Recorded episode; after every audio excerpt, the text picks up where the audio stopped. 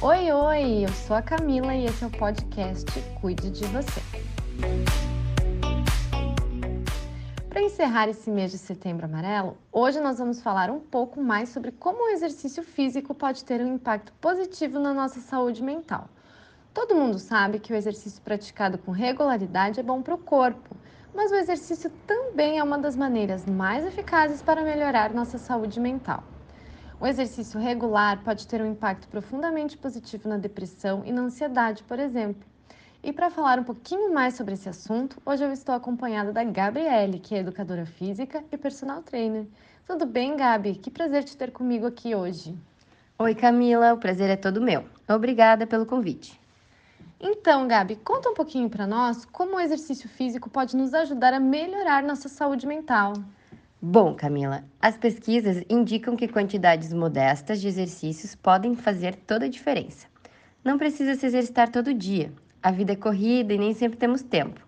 Mas se exercitar três vezes na semana já seria ótimo. É bom falar isso, né, Gabi? Às vezes as pessoas deixam de fazer por acharem que é pouco e acabam perdendo os benefícios. Exatamente. E todos os tipos de exercício trazem algo positivo e são favoráveis à saúde mental. Às vezes, a pessoa não gosta de ir na academia, mas gosta de andar de bicicleta. Você tem que descobrir o exercício que te traz prazer. Por exemplo, correr e andar de bicicleta promovem um estado emocional de alegria e euforia. Já os exercícios respiratórios e alongamentos proporcionam bem-estar, segurança, calma e confiança. Ah, eu já faria uma mistura, um pouquinho de cada um. Sim, e quando nos exercitamos, liberamos vários neurotransmissores, como a endorfina e a serotonina. A serotonina é um neurotransmissor responsável pelo bom humor e a regulação do sono. Já a endorfina, ela é conhecida popularmente pelo, por ser o hormônio da felicidade. Ela melhora a memória, eleva o humor, aumenta a disposição física e mental. Melhora a concentração, fortalece o sistema imunológico, alivia dores e tensões musculares e também melhora a qualidade do sono. Pois é, Gabi, fiquei pensando aqui sobre como o nosso corpo se sente quando estamos estressados, né? Os músculos ficam tensos, especialmente nosso pescoço e ombros, e o exercício pode ajudar pelo que tu comentou. Sim, além de liberar endorfinas no cérebro, a atividade física ajuda a relaxar os músculos e aliviar as tensões no corpo.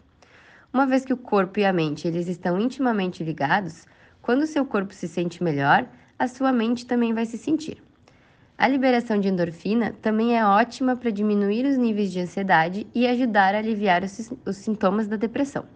Além disso, quando nos exercitamos, necessitamos focar nos nossos movimentos. A gente se concentra realmente no nosso corpo e em como estamos nos sentindo. Uh, você não só melhora a sua condição física mais rápido, mas também interrompe o fluxo de preocupações constantes que atravessam a sua mente. E como que eu escolho o melhor exercício físico para mim?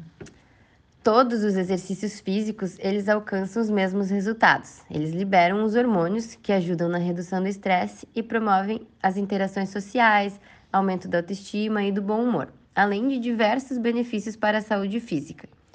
O que está por, por trás de tudo isso é a movimentação corporal.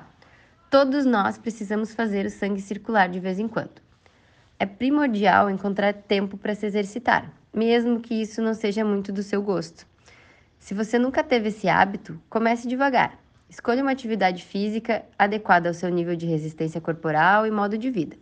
Por exemplo, a caminhada é um exercício mais tranquilo e que não possui muitas exigências, além de disposição, tempo e um tênis correto. Um estudo da Escola de Saúde Pública de Harvard descobriu que apenas 15 minutos de caminhada ao dia reduzem os riscos de depressão em 26%. Quem quer fazer algo mais aeróbico, indico a natação, que é um, um dos exercícios mais completos, pois movimenta o corpo inteiro. Ela é acessível a todas as faixas etárias e níveis de experiência. A natação também fornece muita energia. Por conta disso, é recomendado nadar todas as manhãs para aproveitar bem o dia. E a boa e velha musculação, Gabi, também ajuda? Com certeza. A musculação é a atividade mais conhecida entre as pessoas que se exercitam ou desejam começar.